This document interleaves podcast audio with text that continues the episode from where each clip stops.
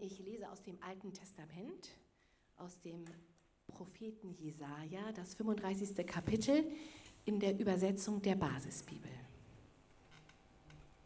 Die Wüste und das dürre Land werden fröhlich sein.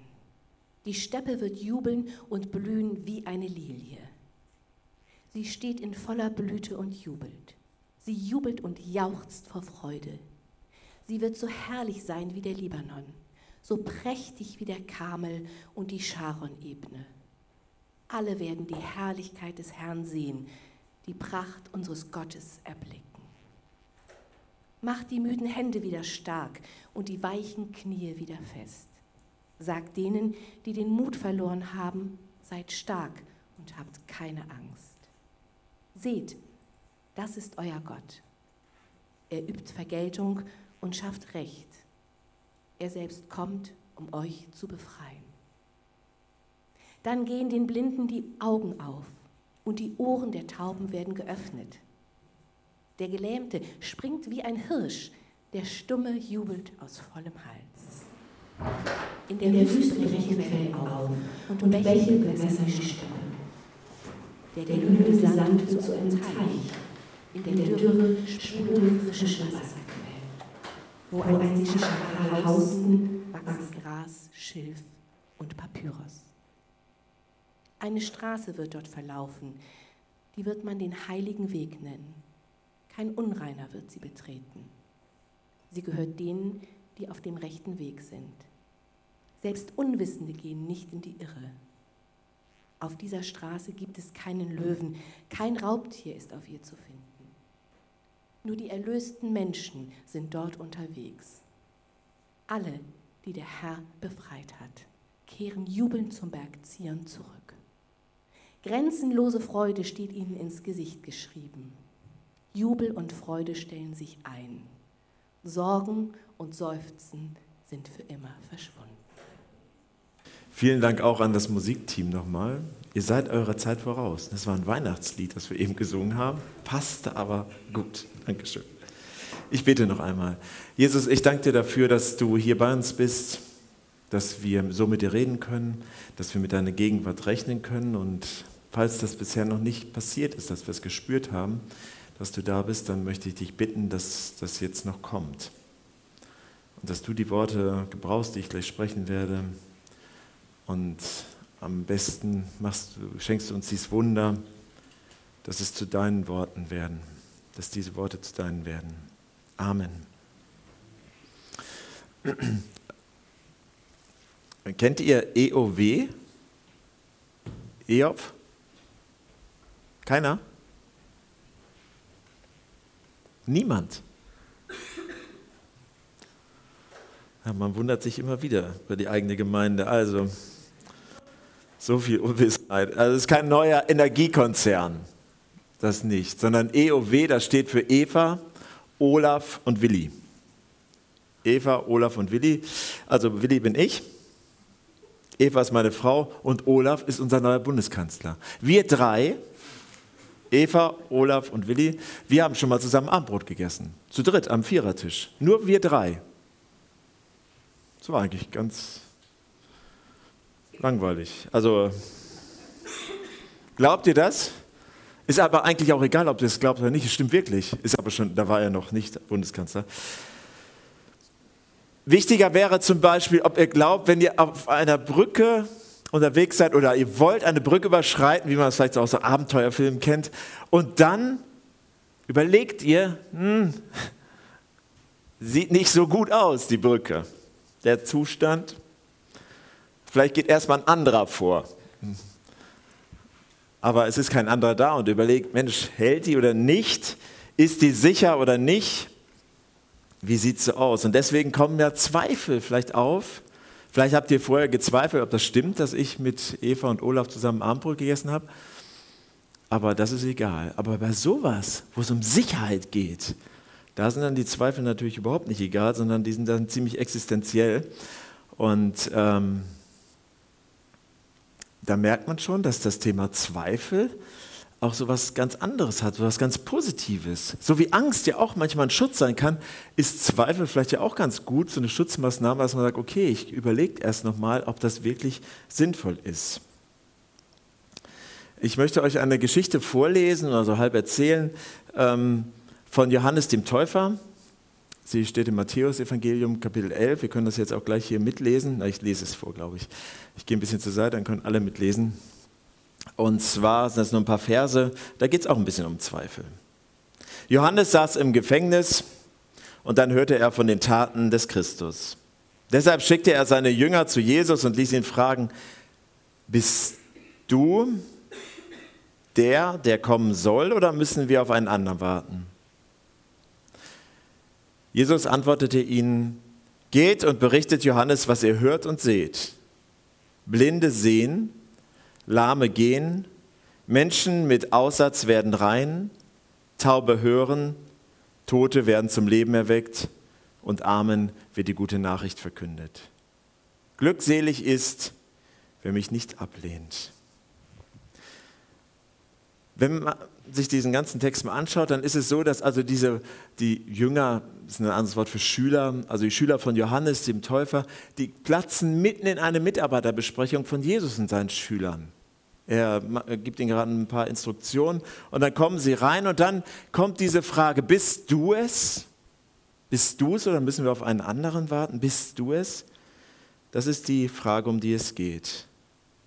Zur Zeit Jesu, das habe ich letzten Sonntag schon gesagt, kann man sich auch im Internet nochmal anhören, deshalb nur ganz kurz, da war die Erwartung, dass der Retter kommt, der König, die war riesig. Alle haben darauf gewartet. Viele haben nach Zeichen Ausschau gehalten. Ah, könnte das sein? Es gab immer mal wieder Leute, die äh, für die, diesen Messias gehalten wurden oder die es sein wollten. Und jetzt hat Johannes das gehört, was Jesus so tut. Er hat ja ziemlich schnell an Berühmtheit gewonnen. Und dann lässt er seine Leute fragen, bist du es? Bist du der Retter? Bist du der Messias? Bist du der Christus? Er will wissen, damit er Sicherheit hat. Er wollte seine letzten Zweifel besiegen. Er wollte eine, keine Unsicherheit, sondern Sicherheit. Und das ist ja nicht irgendwer, der, wer da fragt. Also direkt nach diesem Text sagt Jesus seinen Schülern dann noch, das ist übrigens ein Mensch, er sagt, kein Mensch, der je von einer Frau geboren wurde, ist bedeutender als der, der gerade diese Frage hat stellen lassen. Keiner ist bedeutender als Johannes der Täufer. Ich habe aber allerdings sofort an was anderes denken müssen, als ich das gelesen habe. Moment, ein paar Jahre oder Monate zurück, Johannes der Täufer, das war doch der, der Jesus selbst getauft hat. Und wenn man dem glaubt, das tue ich, was in der Bibel steht, dann ging in dem Moment, als Jesus getauft wurde, der Himmel auf und eine Stimme kam vom Himmel herab und die sagte, da, du bist mein geliebter Sohn, an dir habe ich Freude. Da war Johannes dabei, hat das gehört. Und der lässt jetzt fragen, bist du's? Also wenn ich nur einmal so ein Erlebnis, also denkt man dann, ne? Er brauchte Sicherheit, weil das so wichtig für ihn war. Vielleicht auch, weil er gemerkt hat, es geht auf sein eigenes Ende zu. Und Jesus sagt eben nicht das, was ich gerade gedacht habe. Hallo, Johannes, erinnerst du dich dran? Du warst dabei. Sagt er nicht, sondern er sagt ihm das, was wir in der Lesung gehört haben. Er hat zitiert aus Jesaja 35. Lahme werden gehen wie Hirsche rumspringen. Also, das war ein schöner, schöner Vers, äh, schöne Verse.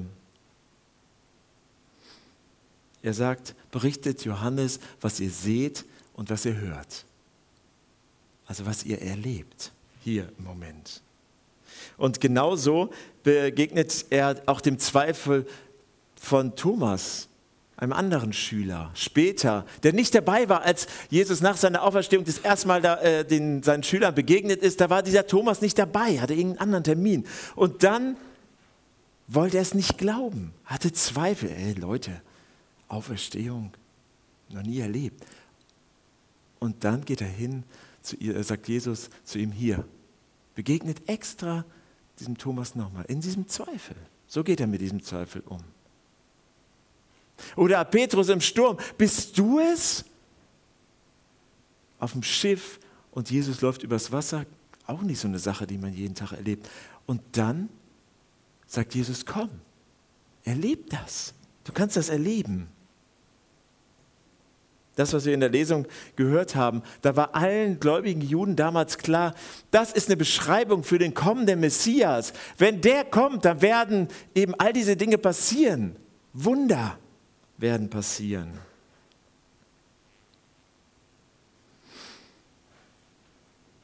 Ganz am Anfang der Bibel, wenn man es aufschlägt, wie uns dort die Schöpfung berichtet wird, dann war da so eine Schlange und die hat nicht gesagt, Gott ist doof, sondern die hat was anderes gesagt. Sollte Gott wirklich gesagt haben? So, kann es vielleicht auch anders gewesen sein?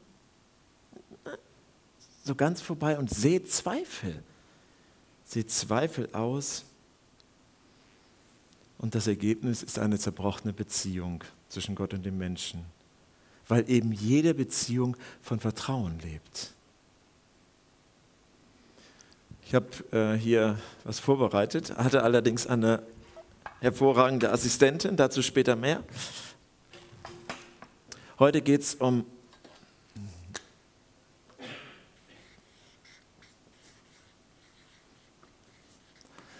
Zweifel. Und das das Wesen des Zweifels ist, dass man nicht vertraut. Das ist das Wesen des Zweifels. Und alle Zweifel lassen sich eigentlich wieder darauf zurückführen. Also muss man fragen, wem vertrauen wir eigentlich oder wem können wir vertrauen, wem kann man vertrauen. Und am leichtesten geht es dann, wenn ich sage, das habe ich schon erlebt. Darauf kann ich mich verlassen oder auch auf Menschen kann ich mich verlassen, weil ich habe erlebt, auf die kann ich zählen, wenn es hart auf hart kommt. Vertrauen ist nicht so ein Steinblock, den man einmal mitnimmt und das hält immer, sondern Vertrauen ist etwas Fragiles und gleichzeitig sehr Stabiles, etwas Dynamisches. Und deshalb ist die Frage, wie gehe ich mit diesem Vertrauen um? Wie kann ich das erzeugen? Wie kann ich jemandem dieses Vertrauen schenken oder wo kann ich mir das abholen? Wir kennen alle diese Geschichten, das lernt man schon, weshalb man als Kind nicht einfach so Hilfe rufen soll, wenn nicht wirklich Hilfe da ist, weil das dann irgendwann jemand nicht mehr glaubt. Beim ersten Mal kommt man noch und guckt, beim zweiten Mal ist man schon misstrauisch und beim dritten Mal geht man nicht mehr hin. Und wenn es dann wirklich so ist, dann ist der Zweifel in Unglaube umgeschlagen und man möchte nicht mehr glauben. Zweifel, das ist ja ein bisschen verrückt, Zweifel wird in unserer Welt total hochgehalten. Zweifel, das ist das Intellektuelle. Das ist das, was wirklich angesagt ist, während Glaube eher ein bisschen naiv gering gehalten wird. Glaube ist für die, die nicht hinterfragen. Einfache Leute. Wie mich zum Beispiel. Ein Zweifeln ist vielleicht aber doch nicht so naiv, wie wir denken. Wir werden gleich einen Text hören, den hat Spurgeon, ein erfolgreicher Prediger, der war mit 20, hat er schon vor Tausenden von Leuten gepredigt, vor sehr langer Zeit, ähm, geschrieben und den hören wir uns mal an. Und da geht es um das Thema Zweifel und seine Erfahrungen damit. Zweifel kommen wahrscheinlich in jedem äh, Leben auf, kleine und große. Wir haben das ganz am Anfang auch schon gehört. Das ist auch nicht das Problem. Ich bin so groß geworden, dass man nicht zweifeln darf. Das war so, eine, so ein Grundsatz. Es ist aber nicht so leicht, wenn dann trotzdem die Zweifel da sind. Ähm, der Dauerzustand eines Zweiflers ist schwierig oder wenn man diesem Zweifel immer mehr Nahrung gibt. Wir als Gemeinde möchten ein Ort sein, an dem Zweifel geäußert werden dürfen, aber vielleicht auch überwunden werden. Wo setzt unser Zweifel ein? Setzt unser Zweifel vielleicht da ein, wenn wir in der Bibel lesen, dass da physikalische Grenzen außer Kraft gesetzt werden können? Oder da, wo die Rede davon ist, dass Jesus der Sohn Gottes ist, ein Gott ist. Dann suchen wir vielleicht nach Erklärungen, so von meiner Seite aus, und da kann man das auch gut sagen und sagen, ja, also, dass Jesus hier nicht so ein ganz normaler Mensch war, ist doch klar. Er hat sogar die ganze Zeitrechnung aufgeteilt in dieses Ereignis, was wir jetzt bald feiern. Vor Christus, und nach Christus. Menschen verändern sich, ja ganze Völker verändern sich aufgrund ihres Glaubens an Jesus. Dann die ganzen biblischen Belege, die es gibt. Da der Hauptmann am Kreuz, der, der davor steht und dann sagt, das war wirklich Gottes Sohn. Nur schwierig, wenn man mit der Bibel argumentiert, aber die auch wieder angezweifelt wird. Dann ist natürlich die Grundlage dafür auch nicht mehr da. Wer sagt denn, dass die wirklich stimmt? Ist sie nicht auch Menschenwort? Wir merken, eine Frage löst die andere ab. Es ist eine Sache des Vertrauens auf allen Ebenen. Beim Glauben und Zweifeln, da geht es um die Vorzeichen, mit denen ich beginne. Der berühmte Evolutionstheoretiker, Biologe und Atheist, das hat er selbst über sich gesagt, Richard Dawkins sagte einmal, ich weiß es nicht. Ich weiß nicht, ob Gott existiert, aber ich habe mich dafür entschieden, meinen Annahmen zu folgen. Eine Annahme. Er glaubt seinen Annahmen. Er folgt ihnen und baut sein Leben darauf auf. Und natürlich zweifelt er von diesem Standpunkt aus alles an, was dem widerspricht. Tue ich ja auch. Nur von anderer Seite eben. Ein Leben ohne Vorzeichen, das liebt niemand. Niemand kann sagen, ich mache das anders, ich bin völlig frei.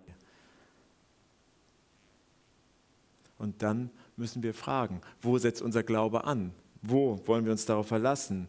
Und dann können wir hinter den Zweifel blicken. Vielleicht nochmal gut, sich fünf Punkte anzuschauen. Das geht ganz schnell, keine Angst. Bei fünf Punkten, ich persönlich schrecke dann immer ein bisschen zurück, aber es ist wirklich schnell.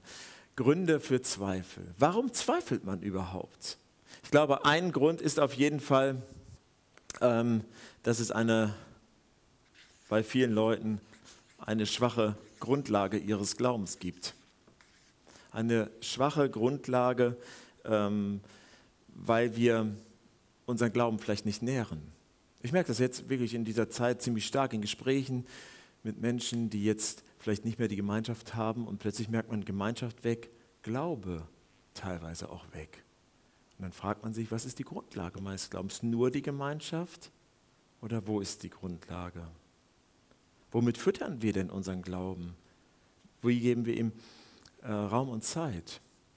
Ähm, meine Frau hat mir mal was Schönes erzählt von einer bekannten Familie ihrer Eltern haben gesagt, die Kinder, die, das war noch die Zeit, als man diese kleinen ähm, Computerspiele gespielt hat. Ich, habe den Namen gerade vergessen. Wie hieß das denn? Gameboy, genau, das war es, was ich gesucht habe. Ähm, und die haben gesagt, ihr dürft spielen, so viel ihr wollt. Ihr müsst nur genauso lange für eure Instrumente üben. Jetzt stellen wir uns mal vor, ja, noch lacht man sehr. Jetzt Achtung. Ihr, ihr, könnt so viel am Handy sein, wie ihr wollt. Ihr müsst nur genauso oft in der Bibel lesen.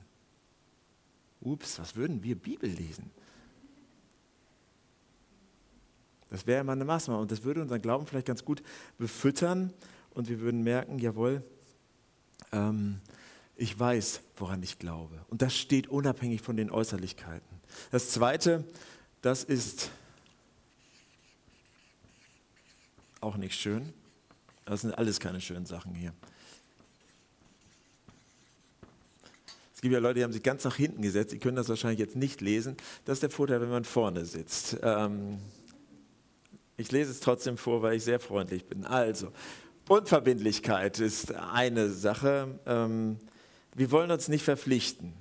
Und das äh, führt letztendlich dazu, dass wir ähm, Zweifel bekommen können ähm, den Weg mit Jesus einschlagen, zu sagen, jawohl, ich will mein Leben mit Jesus teilen, das bedeutet ja auch immer so etwas ähnliches wie einen Vertrag schließen. Okay, ich sage, ich, ich hänge mich jetzt dran, wir, das wird eine verbindliche Geschichte. Und genau davor gibt es ja auch manchmal so eine Scheu. Ich will, will mich nicht binden. Und solange wir das nicht tun, nicht wirklich mit ganzem Herzen, vollem Einsatz, all in machen, wenn wir auch ein bisschen immer draußen stehen bleiben. Und das ist auch angenehm draußen stehen, kann man immer sagen, ah, die sollten jetzt mal das und das tun. Die anderen.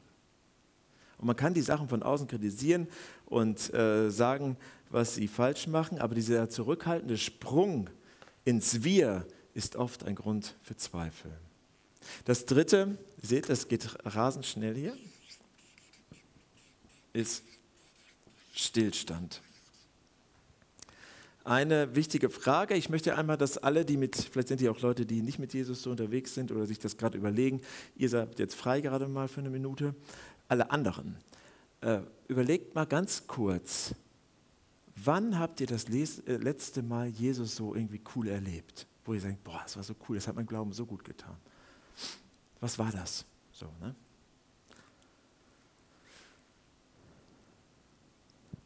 Ja, habt ihr was? Also müsst ihr nicht sagen jetzt, das wird in den Rahmen springen. Ähm, eine andere Frage, jetzt könnt ihr euch mal melden.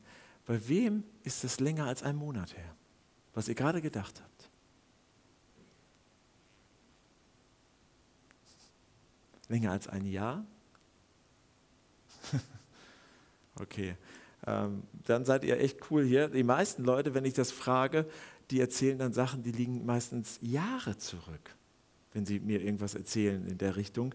Ähm, da ist das bei euch vielleicht anders. Ich war in dieser Woche mit jemandem unterwegs. Wir haben eine schöne Thüringer Bratwurst gegessen und sind da ein bisschen spazieren gegangen. Und da hat er mir erzählt, was er alles mit Jesus erlebt hat. Dass er so sagt, Mensch, Jesus im Gebet habe ich plötzlich den Gedanken, dahin zu gehen. Dann bin ich da hingegangen und dann wurde ich angesprochen und eine tolle Sache passiert. Letzte Woche.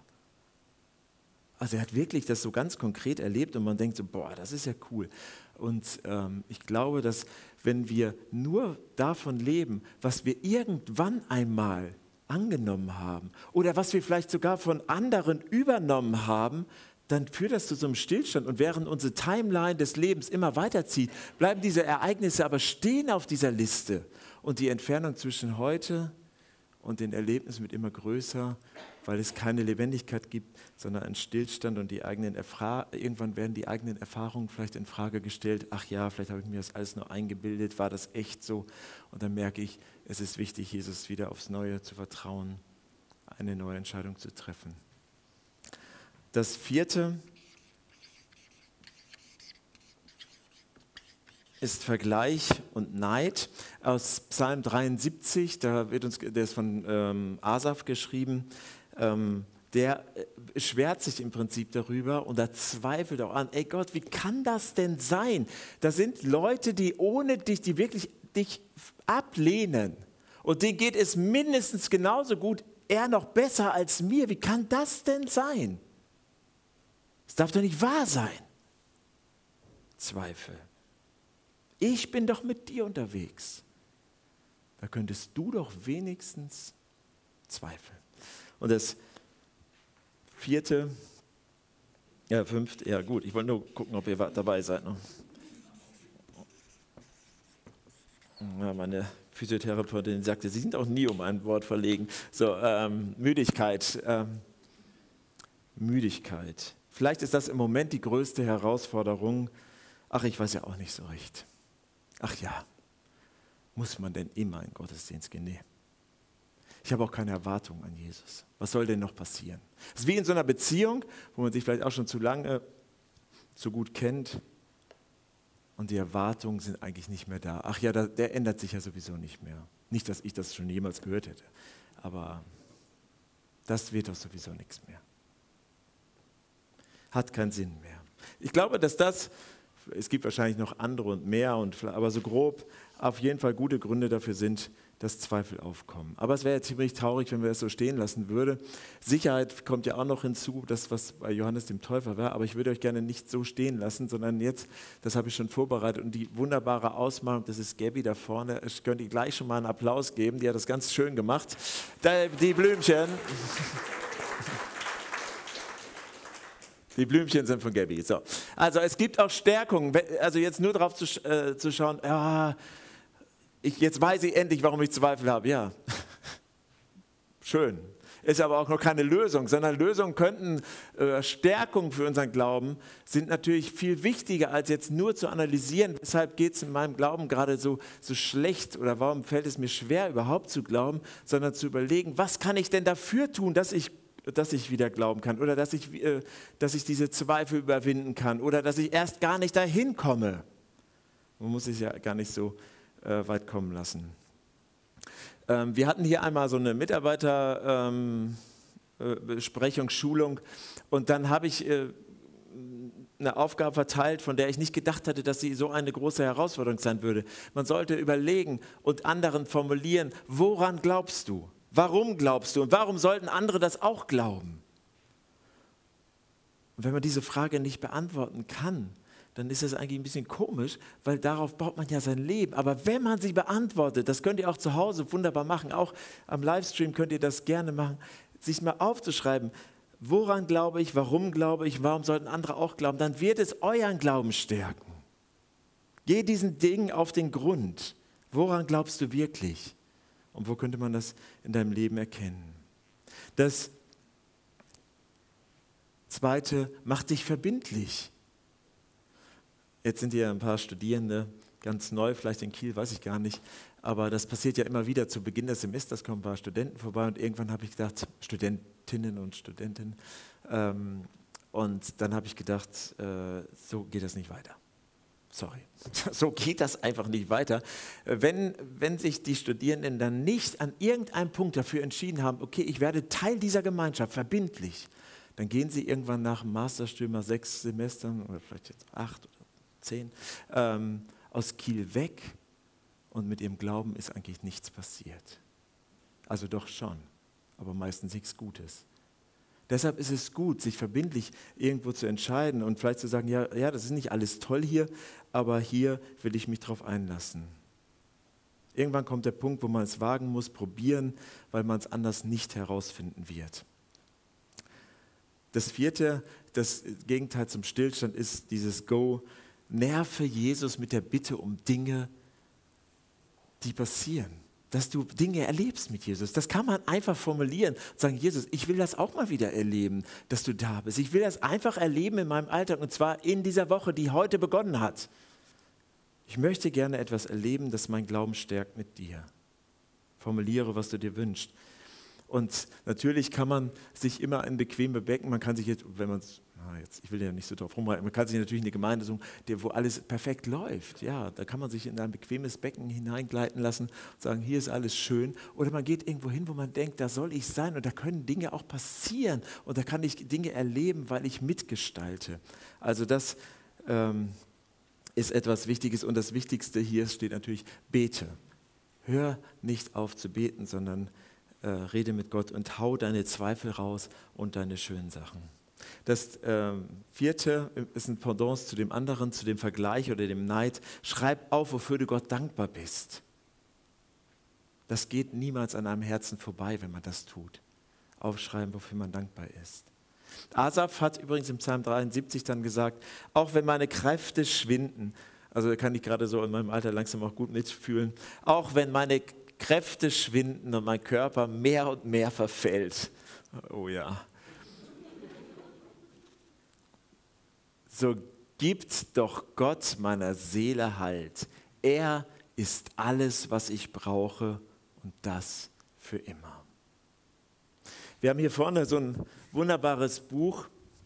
Das ist so ein Gebetsbuch unserer Gemeinde und das ist offen für alle.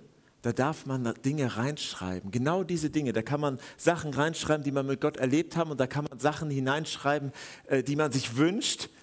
Und man kann sogar Zweifel hineinschreiben. All das hat dort Platz, weil es eine Hilfe ist, wenn ich es einmal formuliere. Und vielleicht ist es sogar eine Hilfe für andere, die es dann lesen. Also nehmt gerne, ähm, davon, äh, macht davon Gebrauch. Und das Letzte, lass dich wecken, das Pendant zu Müdigkeit und Schläfrigkeit. Such dir eine Gemeinschaft. Frag nicht, und jetzt ist der amerikanische Präsidenten, glaube ich, haben das mal gesagt, frag nicht, was das Land für dich tun kann, sondern was du für das Land tun kannst. Frag nicht, was die Gemeinde dir bietet, sondern was du der Gemeinde bieten kannst oder die Gemeinschaft, in der du dich leben, ist, äh, in der du leben, dein Glauben leben möchtest. Vielleicht auch tragen lassen. Ich möchte euch Mut machen, vielleicht ganz neu Dinge loszulassen, an die ihr euch gewöhnt habt. Ich kenne das von mir. Dinge loszulassen, Gewohnheiten loszulassen und aufzubrechen. Noch einmal zu prüfen, was will ich eigentlich? Was will ich eigentlich mit meinem Glauben, mit meiner Religiosität, mit, mit meinem Jesus in der nächsten Zeit erleben? Wir haben ja bald wieder so ein neues Jahr, wie so ein unbeschriebenes Blatt Papier. Was soll da passieren? Was wünsche ich mir? Ach, ich habe was vergessen. Mist. Der Johannes lässt er fragen, bist du es? Bist du es? Und Jesus zitiert dann Jesaja 35 und sagt damit, ja, ich bin's. Du hast recht, ich bin's. Du kannst zur Ruhe kommen. Ich bin's. Ich bin der Erretter. Der Retter der Welt. Ich bin dein Erretter. Ich werde auf dich aufpassen. Ich werde für dein Glauben beten. Ich werde dir selbst in deinen Zweifeln so begegnen, wie es in der Bibel beschrieben ist. Ich bin's. Sagt er dir. Danke, Jesus, dass du da bist und dass du es bist, auf den wir jetzt gar nicht mehr warten müssen, sondern mit dem wir rechnen können. Und du kannst in unser Herzen schauen und weißt, was uns bewegt, ob da Zweifel sind oder ob da gerade eine ganz große Verbundenheit ist, vielleicht eine Enttäuschung, eine Traurigkeit, eine Unsicherheit. Hey, das kann alles mit zu dir. Wir müssen es nicht verstecken. Und ich möchte dich bitten, dass du uns den Mut schenkst, da auch offene Worte zu sprechen. Danke, dass, dass du uns so liebevoll anschaust und mit so viel ja, Ermutigung. Amen.